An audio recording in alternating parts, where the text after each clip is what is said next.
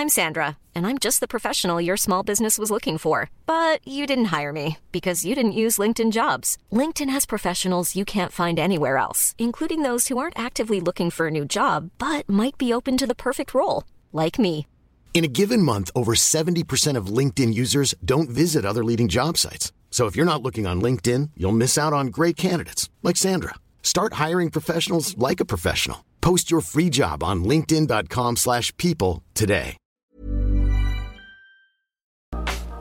Adrián de la Garza, candidato a la gubernatura de Nuevo León por el PRI y PRD. Fue procurador de justicia del estado de Nuevo León y alcalde de Monterrey en dos ocasiones. Fue extraordinariamente puntual y de los 25 minutos que teníamos agendados, accedió a platicar por más de una hora. Ahora más uno, uno así. Bienvenidas, bienvenidos a un episodio más de Altoparlante. El día de hoy con un invitado especial y con un nuevo formato.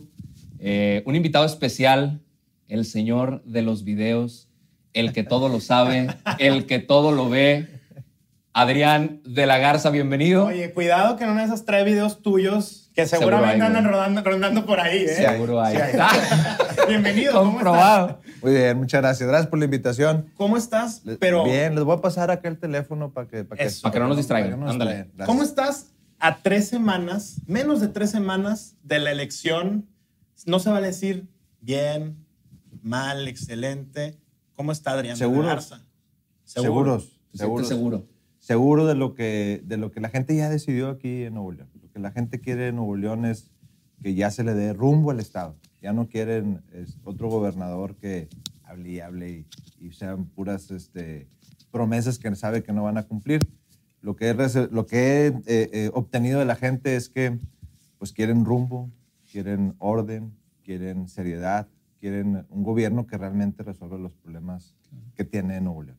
Oye, ¿cómo- ¿cómo te describirías tú? O sea, porque la gente creo que tiene una imagen muy clara tuya. Podemos antes de eso, hablando de seriedad, podemos empezar con los taquitos que se nos van a enfriar. Sí, caray. ¿Le damos o qué? Nos- sí, ¿no? Eh, A mí me los prometieron mucho, pero ahora que los veo ahí que los tienen y que los... Oye, güey. Sírvase, todo- sírvase, señora. El otro día me invitaron a, también a, a una, a una entrevista donde iba a haber comida y, y nos la pasamos hablando y yo veía la comida y yo no había comido porque me dijeron que... No, ahorita aprovechamos no echamos unas que- no mordiditas. que sean de, de, ¿cómo se llama? De utilería, nada No, más. hombre, date. No, no. Date, por favor, sírvete los que quieras. ¿Qué También hay salsitas. ¿Qué preguntabas, Arturo? Pues es que yo creo que de Adrián la gente tiene una imagen muy definida. Eh, obviamente en torno al tema de seguridad, sé que ha sido tu bandera y la has traído de arriba abajo y lo has repetido en todos lados. Pero yo creo que este, digo, con unos taquitos se presta el espacio para, para escuchar algo nuevo, para escuchar qué hay más allá de eso, cómo, cómo crees que deberías describirte tú, que, cómo te gustaría que te percibiera la gente. Pues eh, sí, evidentemente no, no puedo negar la cruz de mi parroquia. Eh, Yo me, me formé en los temas de procuración y administración de justicia, en la seguridad, en, en- con la policía. Eh, fui también miembro de, de algunos cuerpos de policía. Pero eh, también eh, la presidencia municipal de Monterrey me, me dio la oportunidad de mostrarme como servidor público en otras facetas. Eh, eh, ¿Cómo, ¿Cómo te fue como alcalde? bueno, pues ahí te va. Por ejemplo, cuando llegué a Monterrey, era la ciudad más endeudada del país. La gente se debe acordar que hace cinco años el principal problema que tenía Monterrey eran los baches, eh, que no había alumbrado público, que estaban las plazas abandonadas. Y eso era porque no había dinero en Monterrey. Estaba quebrado el municipio de Monterrey. Sí. Eh, se debía casi, casi la, la misma cantidad de deuda tenía que lo que tenía de presupuesto. Y eso hace que tengas eh, problemas muy difíciles, como por ejemplo el déficit. O sea, es decir, cada año no te alcanza con el presupuesto, tienes que pedir prestado.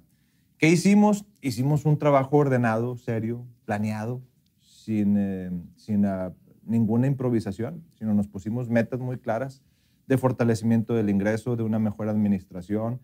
En fin, eh, te podría decir más de 19 acciones que, que hicimos muy claras. Pero, ¿qué pasó con esto? Logramos que Monterrey tuviera finanzas sanas. ¿Qué quiere decir? Que ya no tiene déficit, que pagué toda la deuda que me dejaron de proveedores y que invertí más que tres administraciones juntas. Entonces, tuvimos éxito en, la manera de manejar las finanzas de Monterrey y son condiciones muy similares a las que tiene Nuevo León.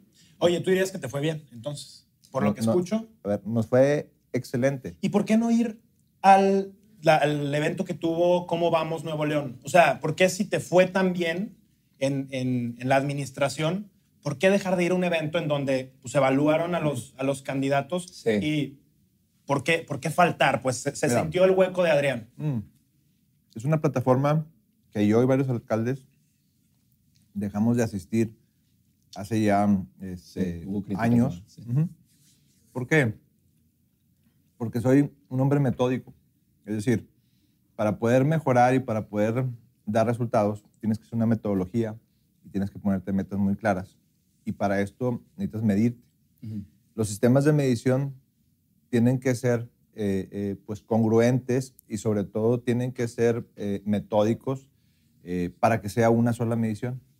Esta plataforma eh, tiene, un sexo, tiene un sexo político porque cada vez te cambia la forma en que te mide. Es decir, si ven que estás cumpliendo con las metas, te cambian la forma de medición. Ya, y, y- ok. y yo, y, y fue público. Yo Como lo, para que sea más complejo. O para, Ma- para golpear, también puede ser para golpear Ok. políticamente. ¿Quién? ¿Quién golpea en una plataforma así?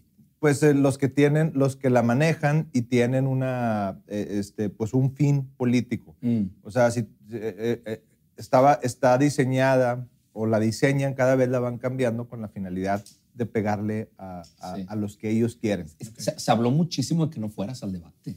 O sea, a ver, no, y no- espérame, pero no nada más no fui al debate de, de- De de- cómo de vamos. cómo vamos, sino que es una plataforma que hace años, repito, yo y varios alcaldes, la mayoría de los alcaldes, eh, decidimos ya no ir a esa No plataforma, participar. no participar. ¿Por qué? Porque se trata de mejorar. Se trata que realmente este, la gente esté informada si estás mejorando o no estás mejorando. Si no has hecho tu chamba, ok, claro. pero este, si, si la, están, la están manipulando para estar golpeando políticamente, pues tampoco se vale. Y, y tampoco me voy a prestar a, una, eh, eh, pues a un manipuleo político. Sí, de acuerdo. Las plataformas serias, yo he asistido, eh, eh, he ido a los debates en los que sabemos que va a haber equidad en una contienda. Eh, porque si no, bueno, pues te prestan nada más a que vayas y, y, este, te estén... Les queda uno, ¿verdad? Un debate nomás. Nos- El del norte, sé, creo, ¿no? ya- Sí, cuando hay tantos, para va, cuando que- salga esto tal vez ya, ya, ya fue. Ah, ya fue el del norte. Oye, a- en donde sí vimos que, que hubo una participación de Adrián, aunque no estuviste y tal vez no te invitaron, pero, pero apareciste, fue en la mañanera del presidente. Oye, te dedicó Tres días seguidos. tres mañaneras el presidente. Tenemos aquí... Cuatro, fueron cuatro. Ah, bueno, me, me- fíjate. Tenemos a uno de los hombres más famosos del país. por Claro, de los más López nombrados. ¿Qué se siente, eh? Mm. A ver, este, es, es un, es un, no es casual. Si te fijas, es algo que él preparó Claro. junto con sí, su sí, lo equipo, tenía preparado. con su equipo y obviamente con, con, eh, eh, pues con toda la, la plataforma de, de Morena, lo voy a decir aquí, de Movimiento Ciudadano. Siempre han trabajado en equipo y están tratando de manipular la elección. Por eso este, fui y denuncié ante la más alta esfera del mundo, porque estamos peleando contra el presidente. Eh, En la OEA, En la OEA. la Organización de Estados Americanos. Que la raza también habló de eso, que te habías ido a Washington por miedo, que si te habías Eh, ido había un por- orden para de no... aprehensión y por eso se fue, para que no lo agarraran. A ver. ¿Qué este, fue? A ver. Yo he sido procurador. Digo, aquí estamos Sí, en, ahorita en sí. Nuevo León, o sea que te podrían agarrar ahorita si eso fuera, ¿va? Sí, claro, a ver. Yo he sido procurador y toda mi vida trabajé en la Administración y Procuración de Justicia. Sé cómo opera eso, no he cometido ningún Claro. delito. Sé que el presidente eh, puede hacer una persecución política y esa, bueno, pues este, no, hay, no hay manera de, de, de zafarte de una aprehensión. ¿Crees A que ahorita haya una persecución política contra Adrián de la Garza? Definitivamente. Pero ahorita que mencionaste que es Morena y Movimiento Ciudadano, ¿por qué están yendo entonces también con- por Samuel?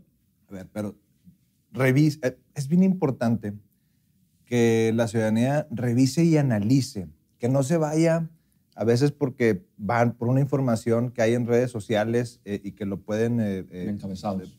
sí, y que lo pueden medio eh, difuminar. o- analicen el, el comunicado que hace la Fiscalía General de la República.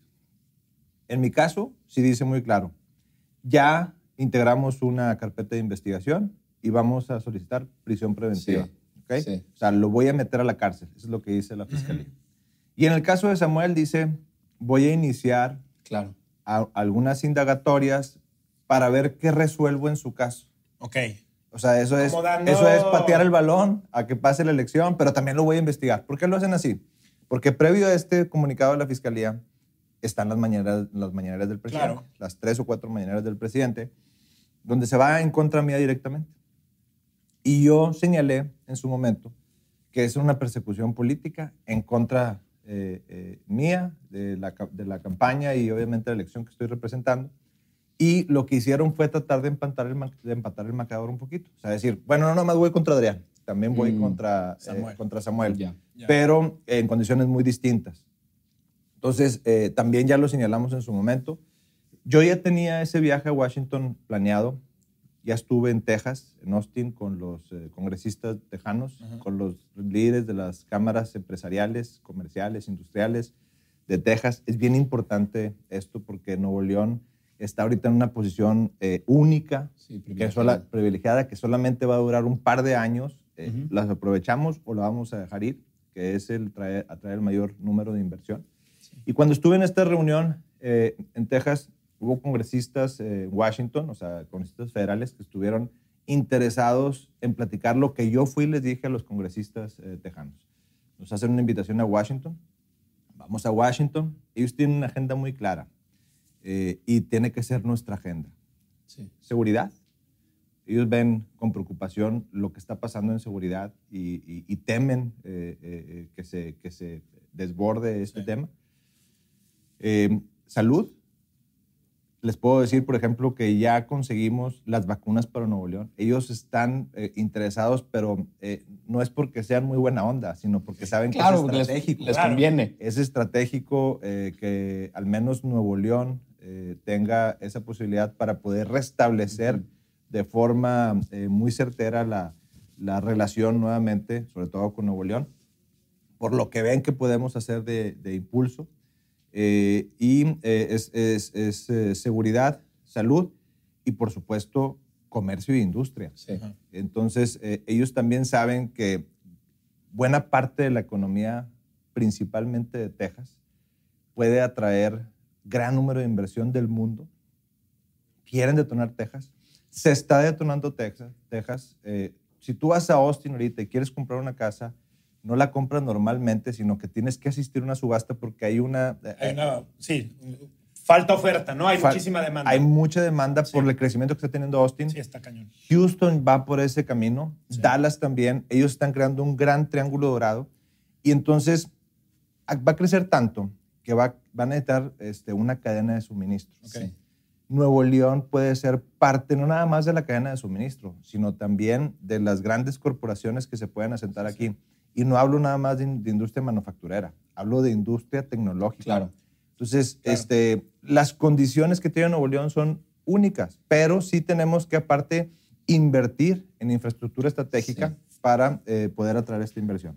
Pero mira, a ver, yo, yo ya había escuchado que tú hablabas de ese tema, pero creo que quizá la gente allá afuera no entiende cuál sería la consecuencia inmediata para ellos. O sea, está, está fregón, ¿no? Que, que haya mucha inversión y que seamos aliados estratégicos de Texas y demás, pero para nosotros, para la gente allá afuera que está viendo esto, ¿qué va a significar? Lana, dinero, por ejemplo, es, una, es, es en escalera y es una derrama económica. Si hay eh, impulso económico externo o interno también, la idea es que también el impulso económico sea eh, interno. Es decir, no nos vamos a traer los trabajos de los americanos acá. Vamos a crear un polo de desarrollo económico nuevo. Se está desconcentrando la economía de California. La, econo- la economía de, California es la quinta del mundo. Como, Sí. como estado, Sí, sí, sí. eh, es la quinta del mundo. Se está desconcentrando y se está viniendo a Texas. Se está desconcentrando la economía en China y de los países que son parte de su cadena de suministro y se está viniendo a Texas. Texas va a requerir de, eh, de- del impulso económico y también de que haya eh, cadena de suministro a su alrededor. Si no, no va a garantizar eh, este desarrollo.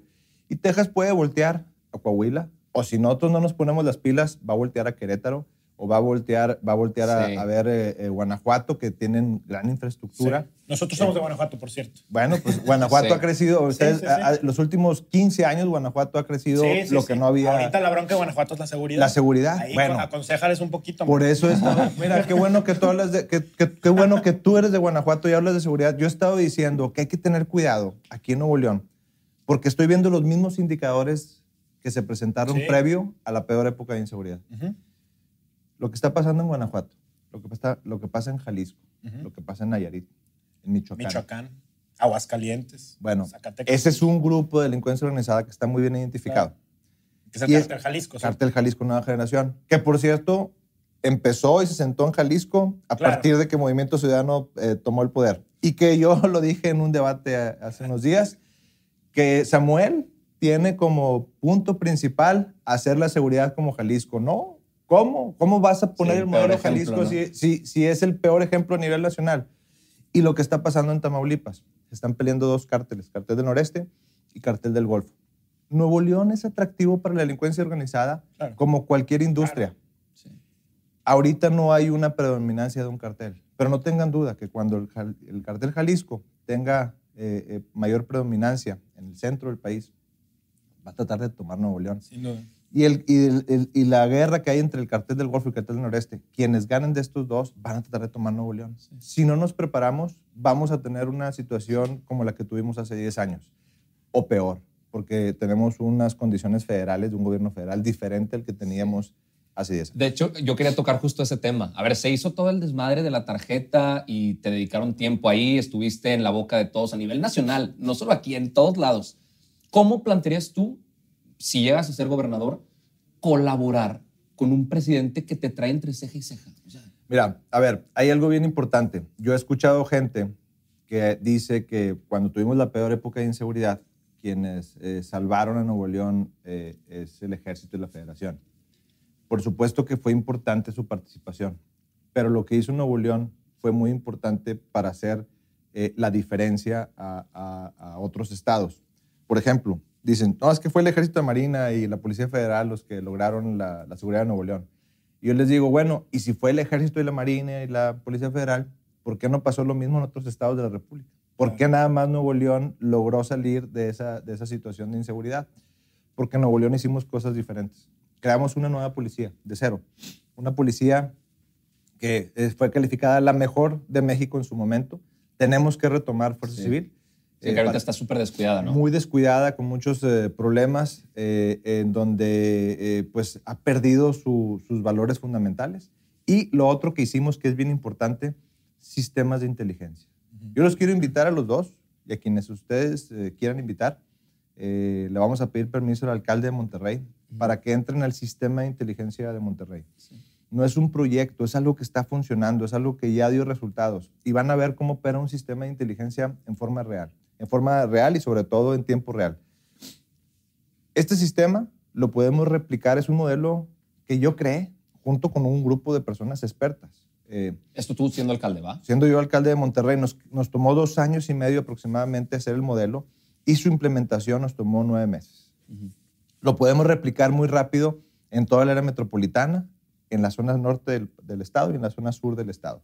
Y eh, podemos, eh, eh, con este sistema de inteligencia, podemos prever que no nos pase una situación de inseguridad como Sí. la que ya tuvimos. Eh, no nada más los videos que ustedes... Eh, eh, eh, o sea, es un sistema de inteligencia que no está, basado en, no está basado en cámara nada más. Mucho yo oigo, Claro. yo oigo a, a hablar a algunos candidatos y dicen, sistemas de inteligencia. Y si les preguntas qué es inteligencia, no te van a saber decir qué es inteligencia. Sí. Oye, y regresando un poco al tema de, de economía. Perdón, es que el COVID no me deja. No, no. Te está picando la salsita en los tacos, es eso. este, no, no, es- Regresando Tenemos un poco de alergia, perdón. al tema de economía. Eh, las propuestas que Samuel ha puesto en la mesa son viables. Porque pareciera, o sea, el- a ver, el salirse del pacto fiscal. Primero que se defina, primero que se defina, o sea, no tiene un plan o una estrategia, como tú lo comentas. A ver, primero propuso, y lo dice en su libro, Porque en tu equipo está eh, Ildefonso, y en así algún es. momento él salió y dijo, a ver, yo he estado del otro lado y yo sé que esto no es viable por esto, esto, esto. Y le puso una tunda. Sí, desmintió también lo de la tarjeta. Vimos por ahí el video. Correcto. Sí, así es. A ver, no tengan duda, yo como gobernador me voy a rodear de los mejores perfiles para gobernar, así como lo hice con Monterrey, por eso dimos resultados. Como gobernador, puedo adelantar que en seguridad vamos a tener un hombre probado en materia de seguridad a nivel nacional. que Al- con- Alguien con quien ya has trabajado, me imagino. con que ya hemos trabajado muy de cerca y ¿Nos vas que, a dar permiso no? este, La no- exclusiva. Encomiendo tacos, oye, qué icónico. es, es, es, es, irresponsable a veces decir los nombres Ok. eh, previo. vale. Sí, este, pero lo que sí es que sepan que es alguien, nada con el tema político, es alguien 100% Técnico. dedicado, técnico totalmente y que ha dado resultados y que es muy conocido aquí eh, en Nuevo León, pero también es reconocido a nivel nacional. Y en materia económica, por supuesto, eh, que yo lo, yo lo junto finanzas y economía, por supuesto que también va a ser un hombre que es conocido a nivel nacional e internacional, eh, que lo, eh, lo catalogan como lo mejor que hay en materia eh, económica. Vamos a aprovecharlo. Ok. Vamos a aprovecharnos de esa, de esa situación. Me viene el nombre Sí, a sí, la sí, cabeza, también ¿eh? Ya, ya estoy haciendo. Así es. Este, eh, bueno, gran parte de este proyecto de, de aprovechar la economía, el, el impulso económico de Texas a, a nivel mundial, eh, eh, obviamente que es, es de, la de las personas que están dentro de, de mi campaña. Así es. Y yo lo que les puedo decir es que en mi caso también, como presidente municipal de Monterrey, tomé un municipio endeudado, un municipio el más endeudado del país y ahorita es de los más fuertes económicamente, a través de un trabajo planeado, estrategia, serio, sin improvisaciones. Ahorita hablabas de Samuel. Él dice primero que se va a salir del pacto fiscal. Ya cuando le dieron una tunda dijeron, oye, espérate, no, no. Este, es más, ya lo han intentado otros gobernadores, han sido unas posiciones políticas nada más, porque a final de cuentas no es lo No más es viable, viable. no es viable. Este, o, o prepárense a pagar doble tributación, todos los ciudadanos. O sea, gente- pagar, pagar impuestos, más impuestos. Eso, por ejemplo, Clara Luz le, le tiró, ¿no? En algún punto Claro, dijo, a a ver. ver, tú dices en tu libro, vas a- van a ser doble impuestos. A ver, es, es, es realmente una eh, posición eh, política que no lleva a ninguna parte. Ok. Eh, al, al contrario, afecta al Estado. Entonces luego ya la modificó, dijo, bueno, voy a tratar de modificar el convenio de coordinación fiscal. Bueno, ok, vas a tratar de, de- de modificarlo. Pero cuando te sientes a tratar de modificarlo, te van a decir, oye, primero aprovechalo. Claro. Hay muchas formas de aprovechar el convenio de coordinación fiscal. Eh, primero, aprovecharlo al máximo y luego así decir, oye, ¿sabes qué? Ya lo aproveché y no me está llegando. O sea, Sí. es decir, Sí. tienes que hacer, tienes que Sí, ser más, agotar las alternativas. hacerte más eficiente. Ya. El convenio de coordinación fiscal, entre más eficiente seas, te premia, Ok. te da más. Entonces, hazte más eficiente. Ah, o sea, ahí no hay preferencias políticas de partidos. no, son hay fórmulas. estrategias de- ah. son fórmulas. fórmulas. Son fórmulas, es matemática. Este, eh, si eres más Sí, eficiente, yo, creo, yo creo que la mayoría de gobernadores no sabe eso. ¿verdad? O sea, ok. eh, a ver, O no les gustan las matemáticas, ok. O no le saben en las matemáticas. Este, no, y es que eh, falta planeación, Sí. falta estrategia. eh, eh, o sea, tú haces una estrategia y planeas cómo vas a lograr, vas haciendo tus metas, vas viendo tu medición de metas y, y vas modificando este, si tienes que hacer algunas modificaciones para hacerte más eficiente. Claro. Por ejemplo, en Monterrey yo, yo empecé con un presupuesto de 4.500 millones, es decir, Ujú. es lo que tenía Monterrey para gastar, pero le faltaban 500 millones todos Ok. los años. Tenía un déficit. tenía un- Sí. No, tenía déficit, revés, un déficit, déficit, déficit. O sea, es decir, tenía que ir a Te prestar. faltaba dinero, sí. Eso a la anterior administración. En mi administración, el primer año eliminé el déficit, por lo pronto. Y terminé y cerré con un presupuesto de 7.500 millones de pesos. En la segunda administración. En la segunda administración, aún y con, aún y con eh, eh, el, el COVID que les pegó a todos los gobiernos, Sí. Sí, sí, sí. ah, pudimos subir de un presupuesto de 4.500 a 7.500. Si no hubiera habido COVID, hubiéramos terminado en un presupuesto cerca de 9.000 millones de pesos. Es decir, el doble, sin necesidad de pedir deuda, invirtiendo más que tres administraciones juntas Claro. y sin subir los impuestos. Claro.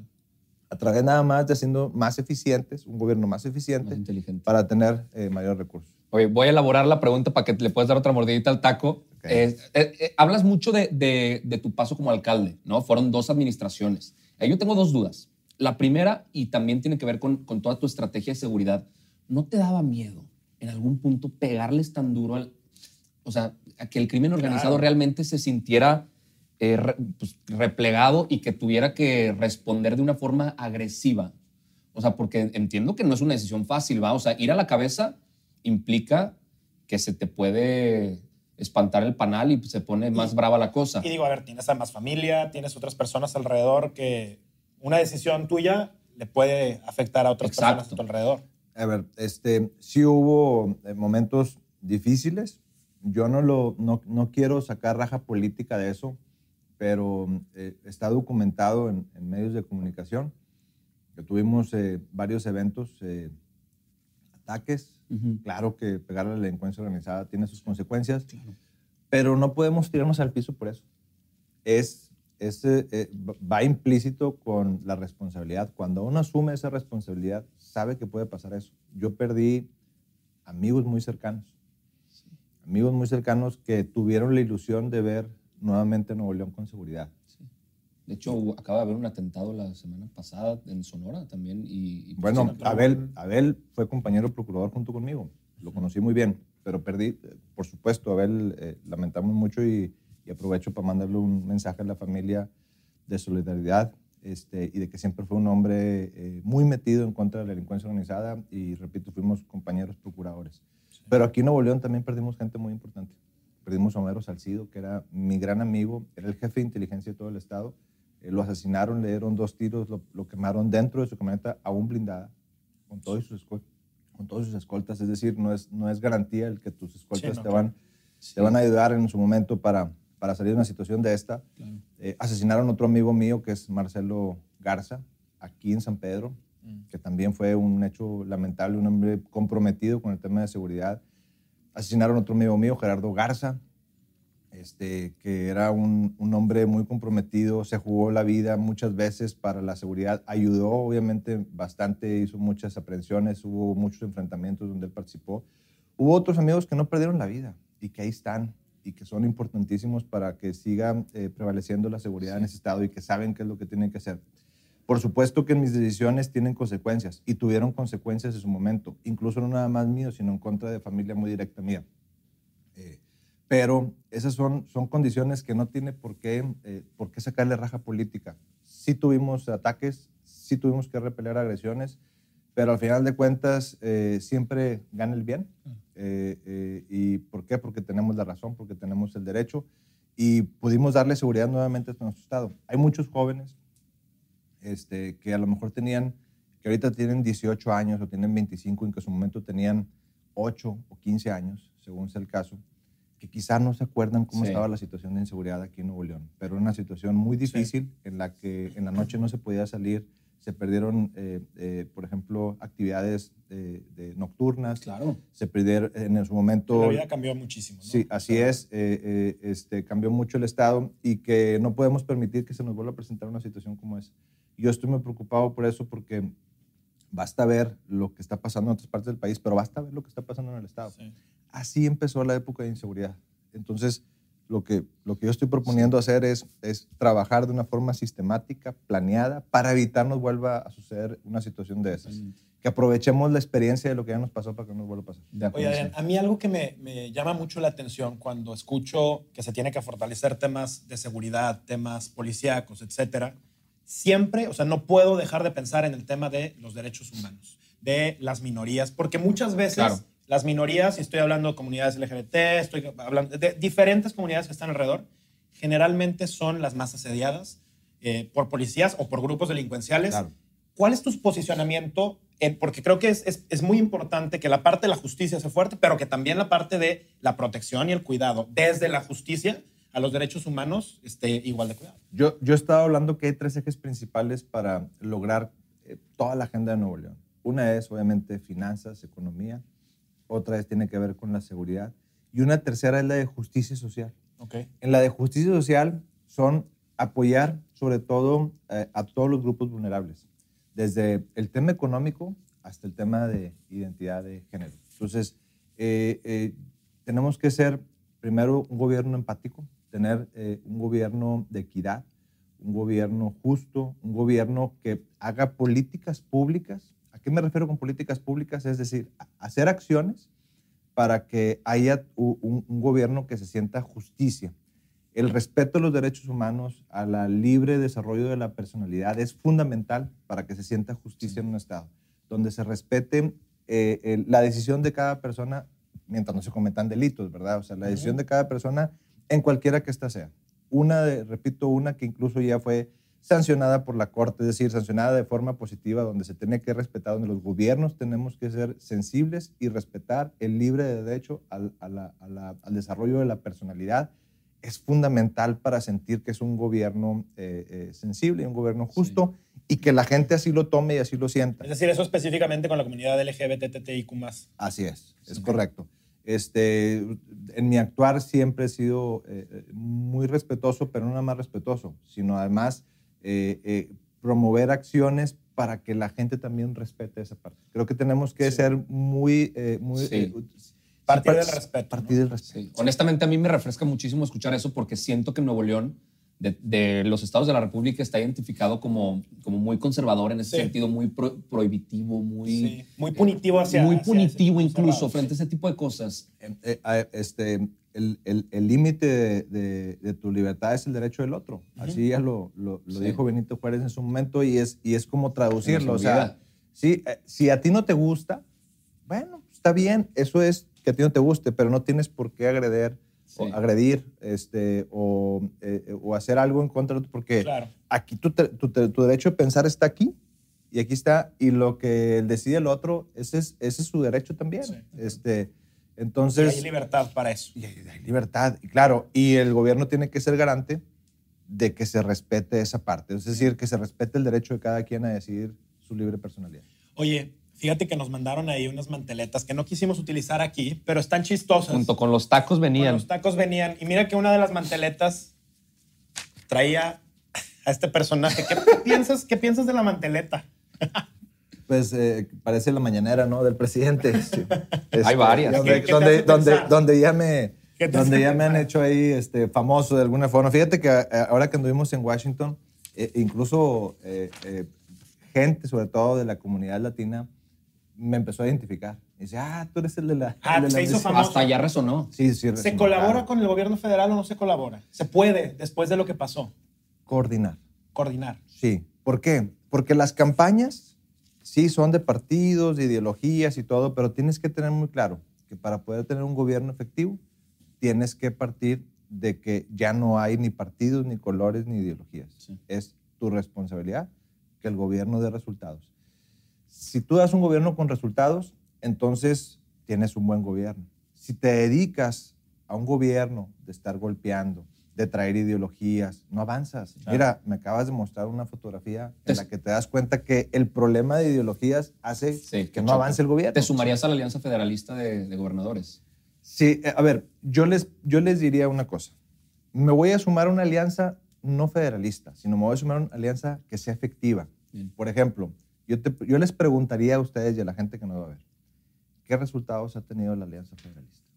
Honestamente, puro golpeteo y Es meramente mediático, desde mi Mediático. Le Sí, ha faltado. Justo por eso lo pregunto. A mí me daría mucho miedo que al final el resultado fuera un gobernador completamente ajeno a lo que pasa en la federación y hemos visto muchos ejemplos de cómo justamente en esos estados pasan las peores cosas. Entonces, ¿qué es lo que hay que hacer? Hay que hacer una estrategia.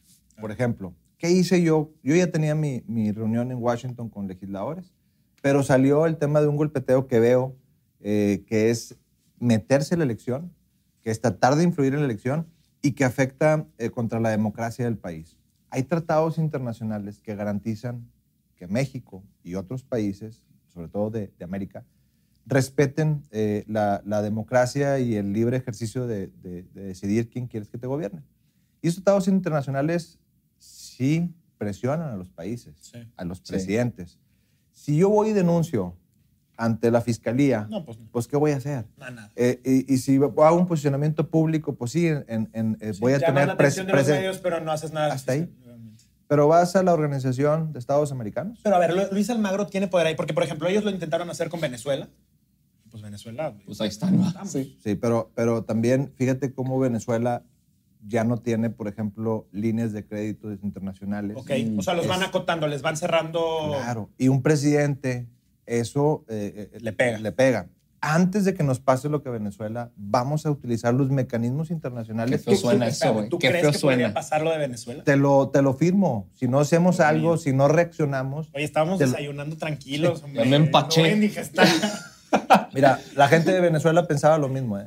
No, Vene- Venezuela era un gran país. Sí, los venezolanos pensaban, no vamos a hacer Cuba. no vamos a hacer Cuba, no va a pasar nada, no, eh, no va. Y, y- y fíjate cómo agarra archivo las declaraciones de Chávez, este, que fue el que inició con todo esto, y haz de cuenta que estás viendo una copia de- del nuestro. Entonces, Hombre, ya me, Entonces, no, no quiero... sí, pero en su momento no reaccionaron los venezolanos. Sí, No, no le reaccionaron, porque- reaccionaron después. Entonces tenemos que Sí. reaccionar y tenemos que hacer eh, una labor estratégica para evitar que nos pase eso. Sí. Y la labor estratégica comienza, por ejemplo, ir a denunciar que están violando la carta de democracia de, que ha firmado los países interamericanos, entre ellos México, y esas cartas tienen nivel constitucional. O sea, no es, es que ah, no pasa nada, no, son un nivel constitucional Y pueden venir eh, observaciones de organismos internacionales que si te hacen esa observación, entonces incumplirías algunos tratados internacionales y te hacen eh, eh, pues es eh, esos tipos más presión. más presión para, para evitar Claro. que suceda esto. Van a ver que poco a poco le va a bajar. A Eso, eso espero. Vamos porque- a ver. Oye, había más Traemos manteletas, más, a ver. Había más manteletas. ¿Qué opinas de esta, por ejemplo? Mira, eh, Este es un, es un muchacho inmaduro, se lo dije en el, en el debate, eh, no tiene nada que ver con la edad. Yo he conocido, Es personalidad. es personalidad. Para poder gobernar de forma eficiente, necesita- necesitas tener temple, seriedad, porque son problemas serios, madurez, estabilidad emocional. No puedes tomar decisiones a veces. ¿Tú las tienes todas? Pues mira, yo lo que puedo decir a la gente es que yo fui procurador en la peor época de inseguridad del Estado. Que por cierto está relacionado con la siguiente manteleta. Sí. Fui procurador eh, eh, del Estado en la peor época de inseguridad y creo que la estabilidad emocional, la madurez, la seriedad de lo que se estaba tratando en su momento eh, me dio eh, la oportunidad de poder salir adelante. Y digo poder salir adelante porque es evidente que se mejoró el tema de seguridad eh, en su momento y que regresó la paz y la estabilidad, la tranquilidad de ese Estado y vino la inversión. Yo como procurador, fíjate, recibía a los inversionistas internacionales para que me, me preguntaban qué va a pasar. Claro. Y ya cuando tuvimos control, mira, es lo que va a pasar, va a bajar así en estos, en estos eh, Para darle porcentajes. certeza. Así es, para darle certeza y darle tranquilidad a la inversión. Entonces, la seguridad va relacionada obviamente con la economía. Sí. Oye, antes de pasar al otro, ¿ella tiene las- las- los atributos o no? Mira, yo no podría calificar a, a- a una mujer como Clara. Clara ha sido presidenta municipal eh, en su momento, sin embargo, creo que todo lo que arrastra eh, de, de compromisos eh, a nivel federal puede, puede acotar o sesgar, eh, eh, aunque tenga buenas intenciones. ¿Samuel es el candidato del presidente o es Clara? Yo creo que es el- el- la opción B. O sea, definitivamente Clara era la candidata de Morena y es la que el presidente quería en su momento. Sin embargo, eh, vamos a ser honestos, las- lo que se ve en las preferencias electorales es que Clara no va a poder ser eh, gobernadora, al menos Bueno, el día de hoy. a, partir de que sacaste el video, ¿ah? Ah, bueno, es, es- a ver, ese es un, hoy te platicamos si quieres del tema del video, pero este, eh, vemos que no va a poder llegar. ¿Y qué es lo que está haciendo el presidente? Pues su partido bisagra, el que siempre ha sido, donde él ya fue candidato, donde muchos de los de Morena fueron candidatos de Movimiento Ciudadano y que siguen teniendo relación evidente y abierta. Eh, incluso hay algunas eh, entrevistas eh, muy interesantes de, Alfonso, de Poncho Romo, eh, eh, que en su momento dijo, yo conocí a Andrés Manuel por Dante Delgado. Él fue el que me llevó para convencerme de que, eh, Sí. sí, para convencerlos de que, de, que, de, que, de que Andrés Manuel era una buena opción para México. Que ahorita Dante sí le está, se le está yendo encima a Andrés Manuel también. A ver, con declaraciones Es una fachada. con declaraciones públicas, este, pero realmente nada de fondo. Pero lo que sí vemos es que Dante contribuyó a que no hubiera una fuerza opositora en contra de Morena. Hay una fuerza opositora en contra de Morena que se llama México Va, que es, es no queremos que Andrés Manuel o que el presidente tenga eh, el, todo el Congreso Federal porque vemos que no hay equilibrio y entonces se toman decisiones que, que- que nos afectan como país. Y se hace una fuerza única, que está PRI, PAN, PRD eh, principalmente. Ah, él va Es- por México. Él va por México. Ya, de sí. Coparmex y tal. Exactamente. Sí. En esa, Movimiento Ciudadano no quiso No participar. quiso, sí. ¿Por qué? Mm, Porque, no, porque el presidente no se lo iba a permitir, En algunos estados creo que sí, pero en otros no. Eso es una cosa. pero en lo federal no. Exacto. En lo federal no. Que ese era importante. Aquí lo importante eh, es mucho el Congreso Federal. También los congresos locales son, son suficientes. Son, ver, son pero- muy importantes. Pero de relaciones incómodas también. Tú has tenido alguna relación incómoda, ¿no? O sea, ver, está es- una manteletita. Sí, a ver, pónganla, ¿no? no Esta Sí. te ha causado mucha controversia. Bueno, pero, pero eso es un posicionamiento principalmente de mis adversarios políticos. Ok. O sea, por ejemplo, Clara lo ha dicho, este, y en su momento fue su padrino de bodas. Este, Sa- Samuel eh, lo ha estado posicionando. Pero también muy cercano tuyo. A ver, déjame te digo algo. ¿Cercano en qué sentido? Pues, trabajaste con él directamente. Y trabajé con Natividad González Parás, y trabajé con Fernando Canales, que es del PAN, y trabajé con Sócrates Rizo, y trabajé con Benjamín Clarión. ¿Y he entonces, por qué te por- relacionan tanto con él? A ver, yo fui funcionario público del gobierno del Estado por 20 años. En, fui director de varias áreas importantes de investigaciones, fui director de ministerios públicos, eh, fungí como jefe eh, de coordinación operativa de la propia seguridad pública del Estado, o sea, es decir, en la policía uniformada, fui juez calificador. Por eso me, dio, me relacioné con muchos gobernadores, entre ellos Rodrigo Medina. Fui procurador en la época de Rodrigo Medina, pero yo le digo a la gente que me califique a mí por mis resultados, no por los de los otros.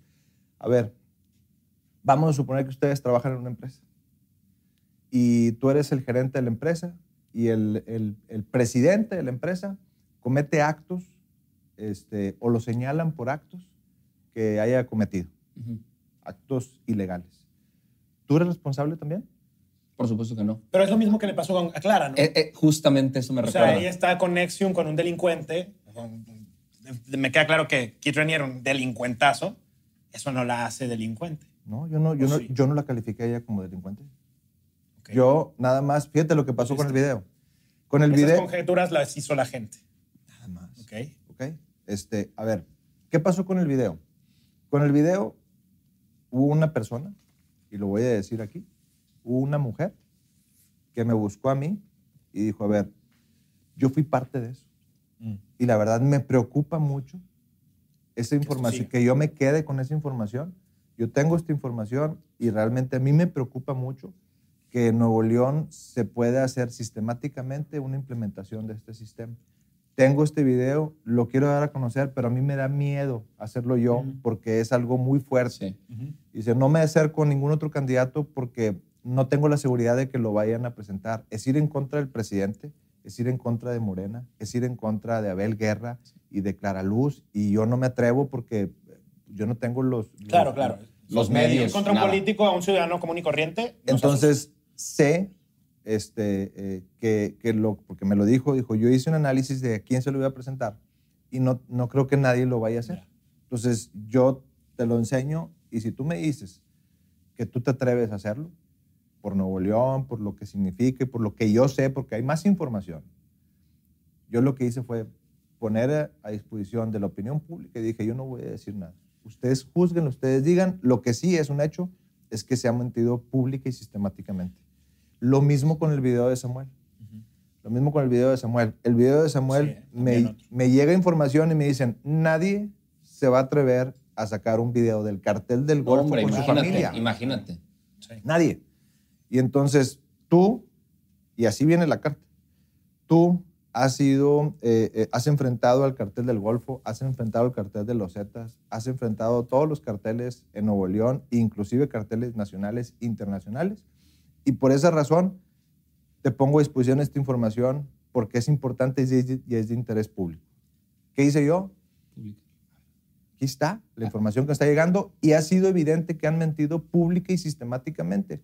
Que digan, que y habrá otro, habrá otro video. Eso es lo que iba a preguntar. Hay más videos. Mira, te voy a decir algo. Por alguna razón, desde hace muchos años, ahorita te, te dije yo que fui director de investigaciones de este estado. Trabajaba junto con el jefe de inteligencia del estado. Conocía a los jefes de inteligencia nacionales, eh, a los actuales que también han trabajado en su momento, los conozco. Conozco jefes de inteligencia eh, eh, no nada más de México, sino de Estados Unidos y de otros países. Esa me da una condición a veces de, de allegarme de información, este, que aunque a veces no quiera, me llega. Eh, y, que, y que la información no es para tenerse aquí.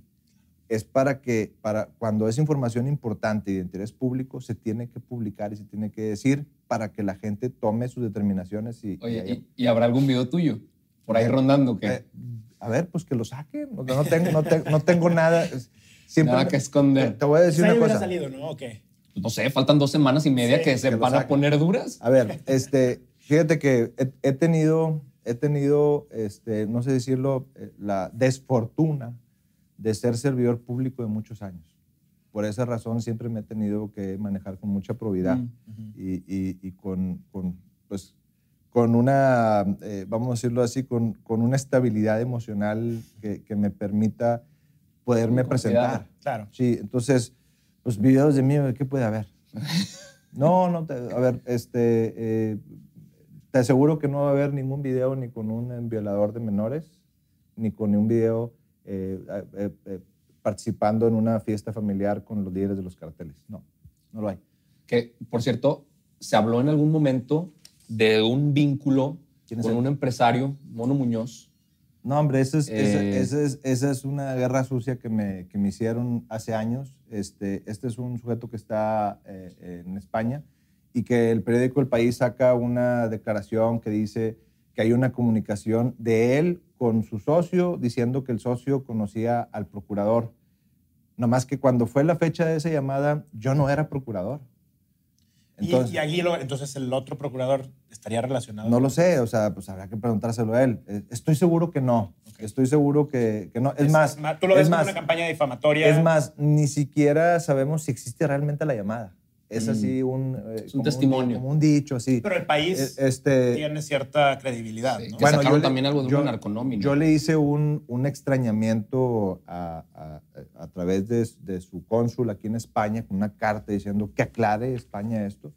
Y, y me contestan diciendo, a ver, no hay nada. Esa es una nota de un periódico, el país, el, el- el país de España, no, la- periódico. no, no, no, no tiene eh, ninguna situación. Este, nunca he ido a España, pero me dicen, tú puedes ir a España cuando quieras, promueve tu visa, este, etcétera, etcétera. Oye, vimos algo interesante. Tuviste un cambio radical en, en- en la campaña. Sí, caray. ¿no? Bueno, hicieron una como renovación de campaña. ¿Qué fue? Aquí la verdad lo ponemos más porque sabemos que muchas de las personas que nos ven les encanta la política. Sí. Y con la intención de aprender un poco qué fue lo que pasó, que dijeron ustedes, esa era la original, la, la prim- bueno, la primera campaña y después ahora, ahora esta es la que está más fuerte, ¿no? Mira, las campañas son larguísimas. Ajá. En Eh, especial aquí va. Aquí, eh, a ver, y, y en su momento yo cansado. estuve tratando de promover, sin saber que iba a ser candidato, de que fueran campañas eh, más cortas. ¿Por qué? Porque las campañas se gasta, entre más largas se gasta más dinero. Claro. Y la gente se cansa. Sí, sí, sí. Entonces, Ahí estás mucho más serio. Sí. Estás mucho más el, el, el Sí. Fuerte, Sí. seguridad. así es. Entonces, eh, la- pero son, la gente se cansa de las imágenes. Ok.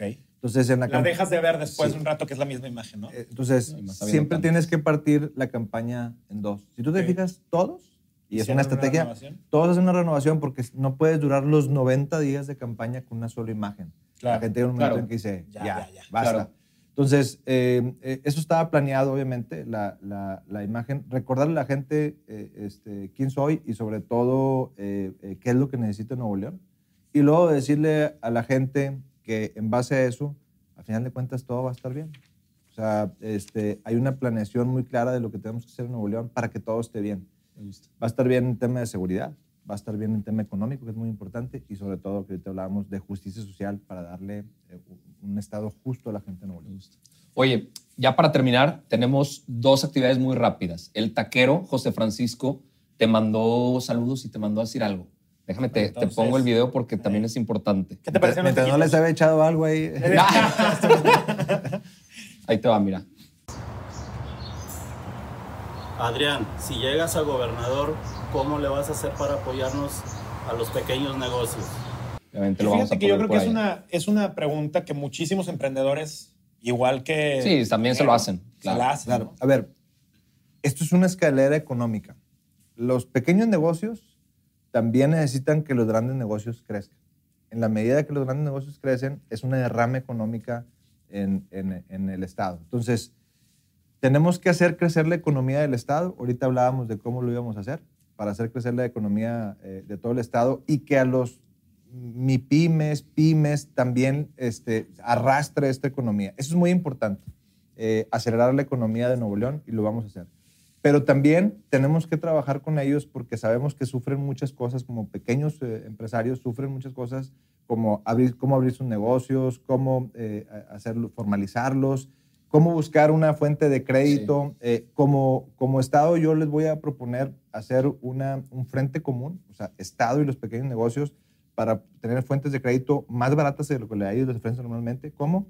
A través de que el Estado sea el garante. Ok. Es decir, este, eh, eh, Ok. si el Estado es garante, Eh, eh, puede tener acceso a créditos eh, más, Más blandos. Y, y- menos duros. menos duros menos- eh, a la hora del claro. costo de deuda. o sea, el Entonces, Estado va a confiar en esos emprendedores y De- va a decir, yo ¿por, pongo la por qué es importante? puedas. ¿Por qué es importante? Porque es como lo que hicimos con las mujeres, eh, eh, con, el, con el programa de tarjeta regia, que, que ahora como... ese- el programa de tarjeta regia era de Monterrey y el programa Mujer Fuerte por Ti es de Nuevo León. Es, el, es el que estoy eh, proponiendo para la campaña. Entonces, Ese programa de tarjeta regia es para fortalecer a la mujer en su entorno, pero también fortalecerla económicamente. ¿Por qué? Porque no nada más se le entrega un apoyo bimestral, que es simbólico, son mil pesos bimestrales, sino que ese programa es para conocer mejor a la mujer qué tipo de necesidad tiene.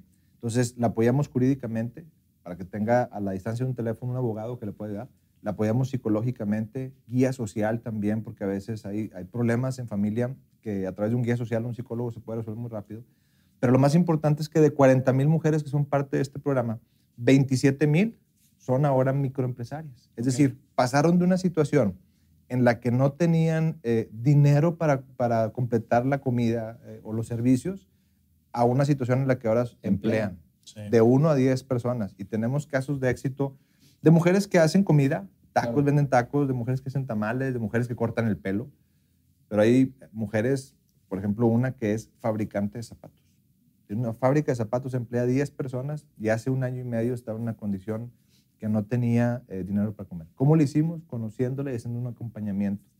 Como gobierno del Estado vamos a tener más atribuciones para este acompañamiento, para la apertura de estas este, microempresas. Pero necesitamos que esa economía micro y mediana también tenga un ancla Claro. de desarrollo importante que es Para que la, la macroempresa. pueden- claro. Porque al final, pues esos consumen. eh, Es- los, es- los son- somos tienen que consumir, somos- somos la, la cadena de servi- la cadena de servicio y la cadena de manufactura. Claro. Sí. Entonces, eh, si, si no hay un impulso de desarrollo económico eh, importante, sin precedentes, pues no crecen estos. Si traemos un impulso extra de lo que traemos, o sea, Nuevo León tiene un PIB muy aceptable, eh, tiene un crecimiento, este, pues dentro de lo que cabe, muy estable en los últimos 10 años. Es decir, sí ha habido inversión extranjera, ha habido inversión también eh, interna, pero no hemos, no hemos crecido lo suficiente. Ahorita lo que estamos haciendo es hacer un boom de crecimiento. ¿Para qué? Para impulsar mucho más el desarrollo económico que, como, a como lo hemos tenido. Oye, ¿alcanzaremos a hacer las últimas tres rápidas? Dale, sí, sí, sí, Porque sí, me sí. imagino que No traes nada. agenda apretada, no, pero mira, dale. castígate solito. No les hagas caso, ¿eh? No. A ver, Castígate a- tú solito. Encuentra la que te guste. Tenemos tres preguntitas. Ok, va. Eh, bueno, tenemos muchas, pero son Ah. tres. ¿Cuál te salió? ¿Cuál es el artículo de trabajo? ¿Cuál es el artículo del trabajo en la trabajo. Constitución? El 123, bueno, 123. Venga, va la primera. Faltan dos. ¿Cuánto cuesta el kilo de tortilla? Pues depende de donde lo compres, pero un promedio de 17 pesos. Vientos. 7 pesos, vientos. Sí, hay tortillas más fifís, ¿no? Sí, claro, depende de donde lo compres. ¿En cuál congreso? Nuevo León. 42. Eso. ¿Qué, ¿Te vas a sentar cuatro? Ah, ¿va el bonus? Un Bonus. bonus, un bonus, un bonus. 132. ¿Cuál, es- ¿Cuál pregunta fue? ¿Cuántos artículos tiene la Constitución? 136. 136. Vientos. Listo. Oye, la cuenta la podemos pagar con la tarjeta. Con la tarjeta regia, Regia. hombre. Se aplica Ok. para los tacos. Si fueras eh, mujer dentro de este, pro- de este, eh, de este proceso, si la, pudieras, si la pudieras pagar, puedes pagar donde sea, puedes pagar servicios. Bien. Es un apoyo a la mujer en su economía. Lo único que no puedes pagar es cerveza Bien. o alcohol, Claro. eh, ni cigarros. Vientos. Adrián, pues muchísimas gracias. Gracias, Un en verdad, gusto eh. tenerte en la politaquería. Ojalá que se repita. Y pues mucho éxito en el cierre de la campaña. Estoy seguro que vienen cosas interesantes. Estoy seguro que en estas tres semanitas vendrán quizá Vamos a ver videos, muchas cosas. quizá otras cosas. Que cierres de la mejor manera. Yo creo que hay que cerrar de la mejor manera, no nada más en lo personal, sino que tiene que ser en beneficio común. O sea, Claro. que cierre de la mejor manera para que Nuevo León tenga rumbo, tenga orden, tenga eh, la posibilidad de tener una gran inversión y sobre todo que tenga seguridad. Yo le pediría, y lo he estado diciendo mucho, porque es una forma a veces de hacer una analogía muy clara, yo le pediría a la gente que el 6 de junio no se fijaran que va a votar por un partido político, que va a votar por una persona, van a votar por su familia y su futuro. De acuerdo. Porque hay muchos eh, jóvenes que ahorita no tienen familia, pero en unos Quizá en, años esos, en estos seis años. los va a tener. Por Sí. supuesto. O sí, también tienen seres queridos, sus padres, sus hermanos, sus amigos, eh, sus Claro. parejas, eh, en donde el 6 de junio van a votar por el futuro de ellos y de sus familias. Totalmente. Que no voten pensando en, eh, eh, en la- en lo que han hecho este, como, como publicidad en los... Sí. en- Ni con el estómago, ni con, con el, el ojo. estómago, que analicen. Con cabeza. Y a veces les digo, a ver, vamos a hacer una analogía. El 6 de junio, vamos a suponer que van de viaje y van a meter a sus seres queridos a un avión. Y la compañía de, de aviación les dice, oye, tienes la oportunidad de escoger tu piloto, el que te va a llevar, a ti y a tus seres queridos, pero tú vas a decidir por ellos. Tienes un piloto que acaba de ser recién egresado, nunca ha volado el avión, tiene su certificado de una escuela que ya desapareció, pero tiene su certificado. Y dice que te va a entretener mucho porque hace buenas historias por el micro y todo, y te va a tener entretenido, pero además en el camino va a hacer unas piruetas para tratar de llegar más rápido. Fíjate que esas piruetas nunca las han podido hacer, pero él dice que él sí las va a lograr, aunque es la primera vez que va a volar el avión. Y tienes otro piloto que tiene 20 años de experiencia, o un poco más, y que siempre ha volado el avión y cuando despega siempre aterriza sin contratiempos. Y Muy de forma, puntual. Y de forma llegaste segura. muy puntual hoy. Y de forma segura. Entonces, el 6 de junio, ellos van a decir qué piloto van a poner en manos a su familia. Eso es lo que le digo yo a la gente. Este, que no se dejen de llevar, no se dejen llevar por algunas posiciones eh, de campañas, que, que analicen muy bien la información y que tomen su decisión porque están ma- su familia está en sus manos. Me gusta, me gusta. Pues listo. Adrián, muchísimas gracias. Que a los neolenenses les toque el mejor vuelo, ¿no? Así Sí, es. Correcto. Gracias allá en casa por haber escuchado este, este programa con Adrián de la Garza, candidato de Va Fuerte por Nuevo León, PRI-PRD. Nos vemos el 6 de junio en las elecciones. Sí, señor. Gracias. Gracias. Esto es todo por hoy, pero sin llorar. Estaremos de vuelta cada lunes y jueves en todas las plataformas. Si crees que alguien necesita entender las cosas como son, compártele este capítulo. Nos vemos. Even when we're on a budget, we still deserve nice things. Quince is a place to scoop up stunning high-end goods for 50 to 80% less than similar brands. They have buttery soft cashmere sweaters starting at $50, luxurious Italian leather bags, and so much more. Plus, Quince only works with factories that use safe, ethical, and responsible manufacturing. Get the high-end goods you'll love without the high price tag with Quince. Go to quince.com slash style for free shipping and 365-day returns.